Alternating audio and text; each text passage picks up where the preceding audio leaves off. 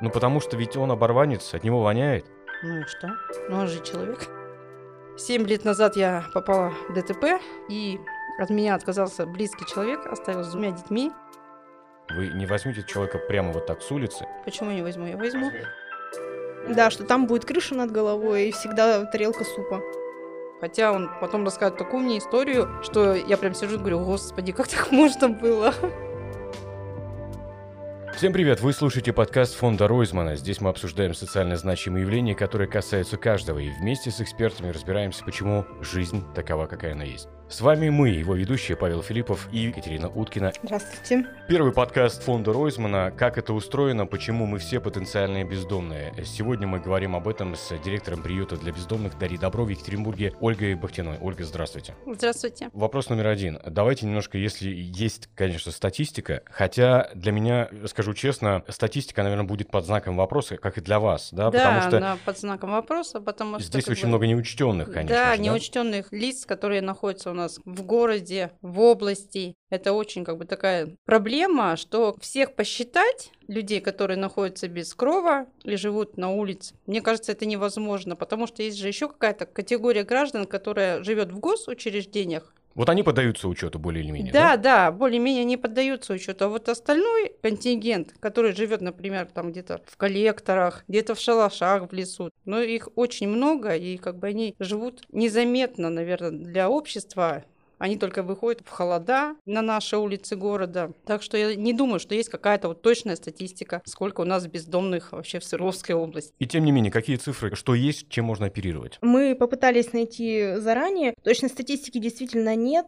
По старым данным 2013 года от 4,5 миллионов. Сейчас на 2021 год 20 миллионов учтенных бездомных. Это по России. 20 по России? Это по России, Да, да. а по Свердловской области, по Около данным 14. Министерства социальной политики, 3807 человек. Ну да, я тоже это видела статистику, но я думаю, что их очень много. Это официально зарегистрировано, но я тоже не понимаю, Нет, как официально, официально? Да, официально зарегистрированы, которые люди находятся в наших государственных учреждениях, потому что у нас есть Лебяжье учреждение, там на 75 мест, по-моему, у нас есть Алтынай на 150 мест, в области, получается, 26 стационарных временного проживания, отделов на 600 коек в общей сложности, да, и 27 модульных зданий по 4 места в каждом. Но это очень мало, как бы, для такого объема. Вот. Слушайте, ну я простой арифметикой высчитал, что получается, что у нас от общего населения Российской Федерации 13,7% это бездомные. То есть, если мы одно помножим на другое, у нас 4,4 миллиона населения области, 600 тысяч у нас должно быть бездомных. Если следовать, опять же, статистике. А у нас их 3 700? 3807. Слушайте, Да. честно скажу, я не верю ни в одну из этих цифр. Ну, я тоже Ну, не вот- верю вот в это. Ни та, ни другая, мне кажется, неправдоподобными. Но хотя, ладно, хорошо. У нас планируется перепись населения, как мы с вами знаем. Мне периодически приходят пресс-релизы на этот счет. Бездомные вообще в эту перепись каким-то образом попадают? Как они могут попасть в эту перепись? Вот я не понимаю, если человек живет на улице, у него нет документов, ни паспорта, вот как можно его переписать? Я не понимаю. Ну, подойти можно, конечно, спросить фамилию, имя, отчество, дату рождения. Но у нас же многие с ментальными какими-то отклонениями есть. Он иногда не помнит ни имя, ни фамилию, но может сказать там Иванов, Павел там или еще что там. Хорошо. Вопрос следующий. А бездомным вообще считается кто? Это человек, который... Без определенного места жительства. То есть он не зарегистрирован, у него, грубо говоря, в паспорте нет отметки, Да, что он- регистрации по месту жительства. Это считается лицо без определенного места жительства. Я был бездомным. Нет, э, кроме шуток, когда одну квартиру продавали, другую покупали, там обязательно нужно походить какое-то время без прописки. Вот, и мы, конечно, шутили на этот счет, но я так понимаю, что люди, о которых мы с вами говорим, там не до шуток. Есть какие-то наблюдения, как вообще люди становятся бездомными? Ну вот так вот на постоянной основе. Это не то, что там поскитался где-то временно, да? Есть статистика от ночлежки, мы тоже ее нашли. Самая частая причина это переезд в другой город в поисках работы, потом это проблемы в семье, распад семьи, например, потеря работы, потеря возможности снимать жилье, утрата документов и какие-то другие причины. Потом уже желание путешествовать, жертвы мошенничества, химическая зависимость, но это уже более маленькие проценты. Подождите, но все равно между тем, как человек стал бездомным, проходит некая трансформация, наверное. Да. И ведь это нужно сделать какой-то шаг на улицу. Шаг как вот делается на улице? Даже возьмем ту категорию граждан, которые на- находятся в местах лишения свободы. Когда они, значит, попадают в места лишения свободы, находится какой-то определенный момент там. В этот момент есть родственники, которые говорят, ну, квартира стоит, давай продадим, там, и тебе поможем. Там любые как бы цели не используются в этом отношении. И он, да, он подписывает документы на продажу, например, квартиры или еще чего-то. Э, Часто не осознавая, что он делает. Да, он, они же как бы юридически не подкованные. Родственники продают, когда он отсидел, например, там 5 лет, он выходит, и выходит он уже в никуда. И родственники его уже не принимают. И это самый распространенный способ, ну да? да. Хорошо, а что происходит дальше? То есть человек оказывается на улице и как-то втягивается в эту жизнь. Ну да, я думаю, что все равно он приходит к друзьям, к знакомым, где там, ну, каждый же ведет свой образ жизни. Если там нормальная семья, состоявшаяся, его, естественно, там никто не пустит. Ну, там ночь переночевал, две ночи и все. И он, когда выходит, у некоторых есть документы, у кого-то их нету документов. Во-первых, ему нужно восстановить паспорт, там еще какие-то документы, сопутствующие к тому, чтобы он хотя бы нашел работу, но в этот момент он должен где-то жить. А Ему жить негде. Что он делает? В основном многие как бы опять же идут, опять же воруют и опять же уходят в места не столь отдаленные. Причем делают это более или менее осознанно. Да, осознанно зная, уже, что да. они туда попадут, и там хотя бы будет как-то Да, да, что там да? будет крыша над головой Да, и, и там- всегда тарелка супа.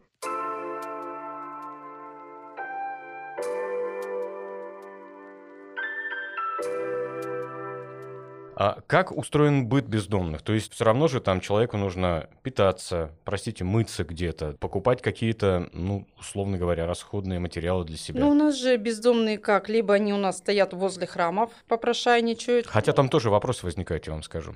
Нет, ну возникают Но вопросы. там бездомные есть тоже, да, в том числе? Там тоже есть бездомные, как бы, вот, ну, там они находятся. Кто-то, не знаю, ходит по мусоркам по нашим, собирает там бутылки, металлолом, там еще что-то. Ну, мыться, ну, наверное, если он как бы себя чувствует человеком, иногда они теряют свой облик все-таки за какой-то там промежуток времени, и они ходят еще и в баню. Либо там у кого-то, у друзей также просятся к кому-то. Ну, кто пускает, конечно. Баня стоит денег. Ну, я говорю, что они иногда попрошайничают, кто-то подает. Вот как бы я никогда не подаю. Я подаю продуктами питания. Такой как бы момент у меня был, что я прохожу, сидит бездомный, я подхожу, покупаю продукты, а до этого никто не подходил. И когда я с ним общаюсь, он говорит, вот вы подошли, и все люди за мной, как бы по цепочке тоже подходят, что-то предлагают, как бы. Это, наверное, лучше, что можем мы сделать вот для бездомного, помочь ему чем-то. Так что я думаю, что люди все равно деньги дают.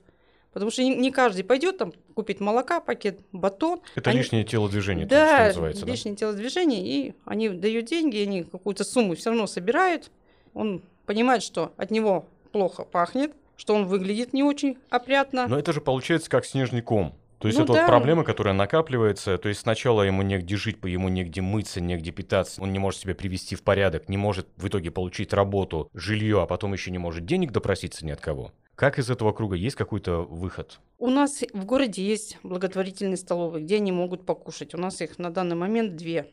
Есть у нас государственное учреждение, это машина 9А, наша ночлежка, так скажем. Ну, там на 49 мест, но хотя бы туда можно обратиться, но опять же там нужна флюорография. Которую просто так не получишь. Да, не сделаешь. Почему не сделаешь? Ну, потому что... Еще один если- замкнутый круг. Да, потому Нужна что... прописка в больнице обязательно. Приписка к больнице, да. Приписка Да, в приписки в больнице, больнице должна быть как да. бы... Или деньги. И либо деньги. Но если у человека денег нету, ну, естественно, он не может сделать флюорографию. И опять же, в государственное учреждение он не может попасть. Каковы пути решения этого, этого вопроса? Ну, я думаю, пути решения какие это. Наверное, нужно обращаться все-таки в социальную службу наши городские, где хотя бы можно как-то им помочь. Они не могут помочь как бы стационарно, но хотя бы какую-то срочную помощь они могут оказать. Хотя бы начать восстанавливать документы. А вот я, например, не знаю, где находятся социальные службы, а бездомные сами они зачастую... Причём- как- Или причём- их должны привести, по сути, другие люди, чтобы они выбрались Да, из смотрите, этого. здесь есть важный момент. У нас есть смартфоны, у нас есть интернет, Мгм. мы Мы можем можем, найти да, информацию. найти. Они не могут. Они могут, в том-то и дело, что если вот они хотят попасть в приют, они где-то о нем слышали, они подходят просто к человеку, говорят, вот, пожалуйста, зайди там в Google и набери приют «Дари добро». Мало таких, конечно, отзывчивых людей, но они все-таки есть. Они набирают, находят мой номер и тут же звонят. И говорят, как попасть, вот бездомного человека мы там встретили, дедушку, там бабушку, молодого человека, как попасть в ваш приют. Для понимания, мобильные телефоны сейчас есть у многих бездомных, да? Правильно ну, я понимаю? да, да. У многих То есть бездомных. это уже перестало быть какой-то... Ну, не- я не, не про роскошь говорю, а про, Нет, про ну, то, что они обычный действительно те- есть. телефон, они есть. Звонилки. Да-да-да, есть. Так что я говорю, что они могут обратиться. Хорошо, в приюте «Дари добро» что необходимо для того, чтобы попасть к вам? То есть мое мнение такое, может быть, я не прав. Вы не возьмете человека прямо вот так с улицы, Почему не возьму? Я возьму. возьмете, да? То есть к вам флюорография не нужна. Нет, ко мне нужна флюорография. Но я как делаю? Если человек ко мне обращается, ну Вы вот, поможете ее сделать. Да, конечно, я его там где-то в коридоре поселила, накормила, спать уложила. Утром мы встаем, и если у него есть документы, то я с ним еду в поликлинику, и мы делаем ему флюорографию. Если нет документов, то я ее оплачиваю. Тут ничего зазорного как бы нету, и бы я оплатила, нам Но сделали. Ну, это не гигантские деньги, прямо Нет, скажем. не гигантские деньги. Я думаю, ну, можно как бы помочь человеку, и чтобы он хотя бы жил под крышей над головой.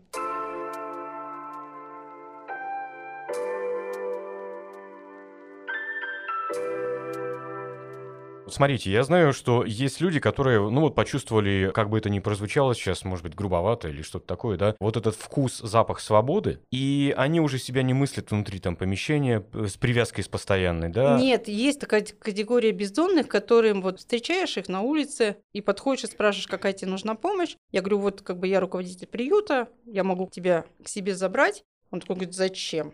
Мне Я так говорю, Мне хорошо, так да? хорошо. Да, мне так хорошо. Я говорю, ну тут же как бы холодно, там как бы трехразовое питание, там теплая постель, чистая постель, понимаешь, над крышей над головой. Он говорит, нет, меня устраивает все. И как бы отказывается. Тут уже не наставишь, я просто подаю визитку и ухожу. Через некоторое время он мне перезвонит и говорит, можно я к вам приду в приют? И когда он ко мне приходит в приют, я наблюдаю за ним два дня, и смотрю, но ему некомфортно в этих условиях. Он просто привык к тем условиям, в которых он живет на улице. Потому что мне нельзя выпивать, А, да. да, да-да-да. и это как Покурить бы- нельзя здесь в помещении, в Ну да, в помещении покурить нельзя. Обед это хорошо, завтрак, ужин тоже это хорошо, и тепло, и все это хорошо. Но они вот как-то уже привыкли к тому образу жизни, что там все-таки лучше, там нету никаких порядков, там им никто ничего не указывает, там не надо вставать в 7 утра, идти в 2 часа на обед, там он что хочет, то и делает. И там, во-первых, друзья. А вот вы говорили еще про потерю человеческого облика. Это обычно из-за химических каких-то зависимостей или это просто пот- вот из-за той свободы, когда не нужно ничего делать, в том числе и ухаживать за собой? Ну да, это как обществу бы- ты не принадлежишь. Да, но это То есть не только из-за алкоголя. не только из алкоголя, потому что у нас и домашние бывают, из- извините, хуже. Смотрите, вы уже рассказали по поводу получения флюорографии, но если речь идет о необходимости получить какую-то медпомощь, экстренную или не экстренную, какую-то плановую, как с этим дела обстоят? Вот если человек находится на улице, у него есть документы, паспорт и полис, ему можно, конечно, обратиться в поликлинику, но, опять же, к поликлинике по месту жительства он должен быть зарегистрирован. У него этого нет, естественно. Тут только мы можем экстренную помощь, это скорая помощь. Они не откажут. Ну, некоторые отказывают. Ну, я имею в виду, что, как правило, все-таки с этим все в порядке, да? Но давайте еще не будем забывать про человеческие факторы, хотя я не знаю, у вас больше опыта в, в этом, да, и больше просто-напросто накопленных наблюдений. А бывает так, что в больнице, в поликлинике врачи отказывают в какой-то помощи, там, плановой какой-то, да? Ну, потому что ведь он оборванец, от него воняет. Ну и что? Ну, он же человек. Человеческий фактор в чем заключается, я не знаю. Со мной такого не было, потому что я с ними хожу везде сама. Ну, и вы знаете, наверное, как правильно нужно говорить. Да, да, да. Если у него есть документы, значит, я прихожу с документами, я пишу справку, что он проживает у меня в приюте с такого-то момента, такой вот нам нужна помощь. Тут у нас заведующие поликлиники, как бы нормальные отношения. Но нет было такого отказа, чтобы что-то мы не сделали. По городу меня знают многие в протезном предприятии, где я приезжаю также одна и привожу их. Главное, вот документы. Я говорю, что все. А мне вот интересно, как привести бездомного, по сути. То есть он, ну, определенно выглядит, определенно пахнет. Обычному человеку это только его, по сути, пешком вести до той же машины, до дари добро и так далее. На такси же его не увезешь или на скорой помощи. Как его транспортировать, если все-таки он захочет Попасть в куда-нибудь уйти? Да. Нет, вот если он захочет в приют, потому что многие мне звонят и спрашивают, как нам его к вам привести. Я говорю, изначально вы должны вызвать скорую помощь. Они говорят, для чего? Я говорю, для того, что мне нужно, когда человек ко мне поступает, все-таки флюорография. Вы, значит, вызываете скорую помощь, она приезжает, она его осматривает. Если что, она его доставляет в приемный покой, где она делает все сопутствующие анализы, которые нужны для поступления в приют. Просто говорю, когда приезжает, вы должны дождаться скорую помощь и сказать, хотим его оформить в приют, будьте любезны, сделайте хотя бы флюорографию. И все. Отказов вот не было. Хорошо, с этим понятно. А если человеку просто необходимо принимать какие-то препараты на постоянной основе, как э, быть тогда? Даже давайте предположим, ему выписали эти препараты. Ему их нужно выкупить в аптеке. А, на что-то. Б, ему, учитывая внешний вид, наверное, могут не продать. Нет, я говорю, тут зависит от того, есть у человека какие-то документы, либо нету. Если человек бездомный без документов, то, естественно, он не может обратиться в поликлинику, он не может получить рецепт на то, лекарство, которое ему нужно. Если это все есть, то я не думаю, что там какая-то сложность прийти в поликлинику к терапевту на прием, который выпишет ему. Хорошо. Коль скоро вы упомянули документы, давайте про документы поговорим. Насколько их сложно восстановить? Потому что, насколько я понимаю, если человек утратил эти документы, ну то есть там потерял, нужно заплатить еще и штрафы. Это номер один. Если у него эти документы украли или как-то уничтожили, и он не заявил, это равно потерял и тоже нужно заплатить штрафы. Как вот с этим дела обстоят? Опять же, по моему опыту, у нас все это проще. Если человек попадает ко мне в приют без документов, я сначала интересуюсь, какой был вообще документ либо СССР, либо Российской Федерации. Люди иногда путают, они говорят, я не помню, я не знаю. Получалось... То есть некоторые даже не меняли на да, Российскую Федерацию? Да, есть такие у меня граждане, которые просидели в местах лишения свободы, они вышли... В другой стране уже. Да, mm в другой стране, но вот не дошли они до УФМС и не сделали паспорт. Так что я еду в УФМС, и мы пишем как бы заявление, восстановление паспорта. Я оплачиваю фотографии. Хорошо, у меня есть волонтеры-фотографы, которые это все делают от фонда Ройзмана. Ко мне вот еще идут навстречу. Нам выписывают по 100 рублей штраф. По 100 рублей? Ну, символически, можно сказать. Да, да, да. Хорошо. Потому что я объясняю ситуацию, что мы живем на частные пожертвования, и для нас полторы тысячи, если даже 10 человекам буду делать паспорт, это 15 тысяч, на которые я могу купить, в принципе, продуктов.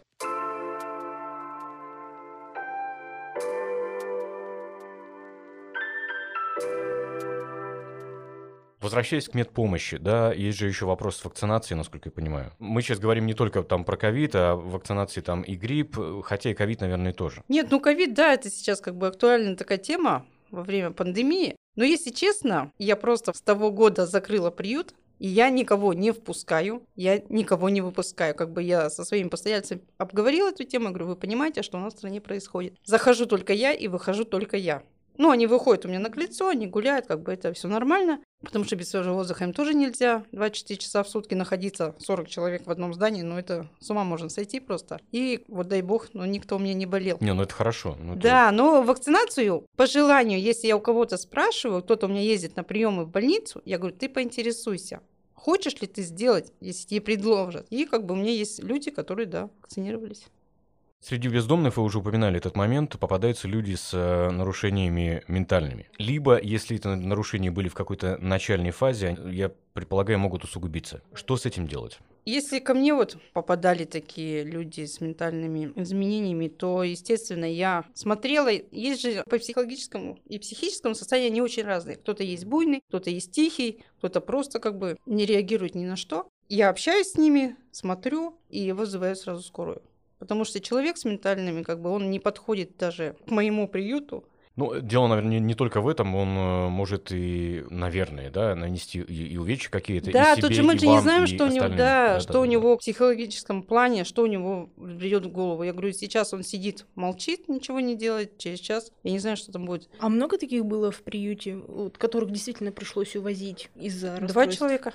Два человека только? Да, два человека. Ну, Остальные я... тихие просто. Да, тихие, потому что я говорю, у меня нету просто в приюте медицинских услуг. У меня нету лицензии. И еще брать одну ответственность на себя. Я так за 40 человек отвечаю еще. Если человек болен, у него там, допустим, шизофрения даже та же, но он должен находиться в специализированном учреждении, где ему помогут. А это только через скорую помощь? То есть да, да, через скорую помощь. Изучали ли вы международный опыт? Потому что мы понимаем, что бездомные есть абсолютно, наверное, во всех странах. Зачастую, наверное, есть какая-то привязка к благосостоянию граждан в той или иной стране, да? Ну, Но да, мы есть. понимаем, что они в любом случае будут. Будут. По тем или иным причинам. Практики работы с бездомными в разных странах, которые, может быть, вы уже используете, или которые можно было бы как-то в нашей стране использовать? Ну, в нашей стране стране я не знаю, как это использовать. Наверное, больше вот надо смотреть на Запад. У них и медицинская помощь бездомным, у них пособия для бездомных есть. Где-то строят вот какие-то домики для них. У них больше возможностей, наверное, чем в нашей стране, чтобы вот чтоб делали вот что-то глобальное прям просто для них. А с точки зрения работы приюта именно? С точки зрения приюта,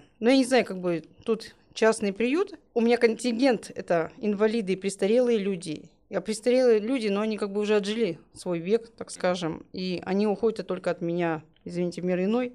Я помогаю в том случае, если есть родственники. Налаживаю связь, разговариваю, что ну, он тоже человек, и его нужно принять таким, какой он есть. Тут промежуток маленький, как бы жизни-то остался. Коль скоро вы сказали, кстати, про возрастной контингент, а вообще каков возрастной ну, срез, назовем это так, статистически? Вы рассказывали про разные истории, да, вот как люди оказываются на улице. А это возраста какие? От и до, и в каком возрасте чаще всего они встречаются? Ну, чаще всего они, наверное, встречаются это от 50 и до... 70 да, где-то так. А от какого возраста? То есть молодые люди как-то более молодые, они возвращаются в общество? Наверное, у них есть родители в большинстве ну, случаев. Ну, да, да, да, да. У них чаще мне встречаются те люди, которые освобождаются из мест лишения свободы, но когда начинаешь с ним разговаривать, он говорит, я из дома. И ему вообще-то должны были дать квартиру. Да, ну вот да? он говорит, я вот освободился тем сроком, вот друзья, все, я продал, все, я остался на улице. Ну и пошел воровать, и ну вот ну, Раз отбывал. 50 лет это как раз где-то, когда разрушался Советский Союз. Да, ну, наверное, да, да, да, да, Россия только была, они не успели, может быть, тогда не было пособий, не учредили еще. Ну, возможно. Ну, в вакуум ну, исторически попали еще. Ну да, это тоже есть. Э, хорошо. Зачастую, как мы уже успели понять, проблема еще носит и психологический характер. Да, то есть, что человек фиксируется вот в бездомном состоянии, фиксируется на улице, так сказать. Есть ли у вас какая-то психологическая помощь? Может быть, есть какие-то волонтеры, которые с ними работают, которые пытаются их вернуть в общество? До этого года у нас не было никакой психологической помощи. Я сама как психолог работаю с ними. Там, потому что когда общаешься, ты уже понимаешь, что человеку надо и что он хочет. Ну, истории плюс-минус типовые, да? Да, да, типовые. Вот, а в этом году мы заключили с университетом. К нам приходили в этом году волонтеры, психологи. Но там уже с ними пришлось поработать, потому что не первый раз. И они когда увидели вот это все, кто-то боялся, кто-то прям плакал, у каждого была своя точка зрения на это. Кто-то приходил, да, она говорит, у меня есть такая проблема в семье. Я говорю, в смысле? Она говорит, ну, вот у меня папа злоупотребляет спиртными напитками, и мы с ней сели, мы пообщались, как бы так хорошо. Я говорю, ты главное, чтобы из дома не выгнали. Лучше пусть он пьет, но втихую. Она говорит, ну, это дает какой-то мне, говорит, отпечаток просто. И сейчас я, говорит, я, когда к вам сходила, я посмотрела на это, я пришла ему и рассказываю, у меня, говорит, такие эмоции, я говорю, вот такой есть приют, и там вот люди, которые ранее употребляли спиртные напитки, они вот там живут. Вот ты хочешь, чтобы ты тоже там жил? Ну, не знаю, насколько это сработает, ну ладно, хорошо. Да, вот. Попытка не пытка. Ну да, ну попытался человек объяснить, ну не знаю, будем ждать. И они как-то помогают? Ну, Или они просто их анализируют, они, как практика? да, как, это как практика. Они пришли, они с ними общались. А так как они просто со мной. Помочь ничем не могут. Да, они, просто... помочь еще пока не могут ничем. Я говорю, вы хотя бы с ними общайтесь, узнавайте. Кто-то, может, и расскажет что-то, кто-то нет. Они не будут с вами сразу общаться. Как вообще, наверное, очень тяжело одной там 42 человека сейчас, как одной выдерживает столько историй, столько людей. Ну, как бы я не принимаю близко к сердцу, как бы я уже себя научила, что нужно ставить какой-то блок, потому что сказать историю, они же, когда попадают ко мне, они очень много выдумывают. Я как бы два дня их совсем не трогаю, доброе утро, добрый вечер. А потом, когда общаешься на протяжении недели, ты смотришь, что из себя человек. Хотя он потом рассказывает такую мне историю, что я прям сижу и говорю, господи, как так можно было? А потом, последствия этого долгого общения, у них уже выплывает то, что на самом деле правда и оказывается. Вам это зачем? Вот вам лично? Мне лично? Хочется помогать людям. Нет, серьезно. Нет, ну серьезно, у меня была просто ситуация. Семь лет назад я попала в ДТП, и от меня отказался близкий человек, оставил с двумя детьми. Я была на тот момент в лежачем состоянии, и он решил, что лучше, наверное, в своем возрасте не находиться рядом с человеком, которому он помочь, возможно, и не сможет, и просто ушел. То есть это ваш способ, ну, как-то мир отблагодарить? Ну да, в том числе, наверное. да? Понятно. Ольга, спасибо вам большое. Я думаю, что мы заканчивать уже будем, да? Друзья, спасибо, что вы прослушали этот подкаст. Надеемся, он вам понравился. Мы стараемся помогать тем, кому эта помощь действительно необходима, и делаем это только с вашей помощью. А, вы можете оформить на сайте фонда Ройзмана небольшое пожертвование, как, собственно, нам, так и приюту «Дари добро» Ольги Бахтиной в разделе «Помогаем организациям». Мы вместе сможем сделать э, мир лучше. Подписывайтесь на нас в соцсетях и следите за новостями. Услышимся. Да, ну я хочу напомнить, что с нами сегодня была Ольга Бахтина, директор приюта для бездомных «Дари добро» в Екатеринбурге. Ну а с вами также Павел Филиппов и Катерина Уткина. Спасибо большое и оставайтесь с нами. Всего доброго.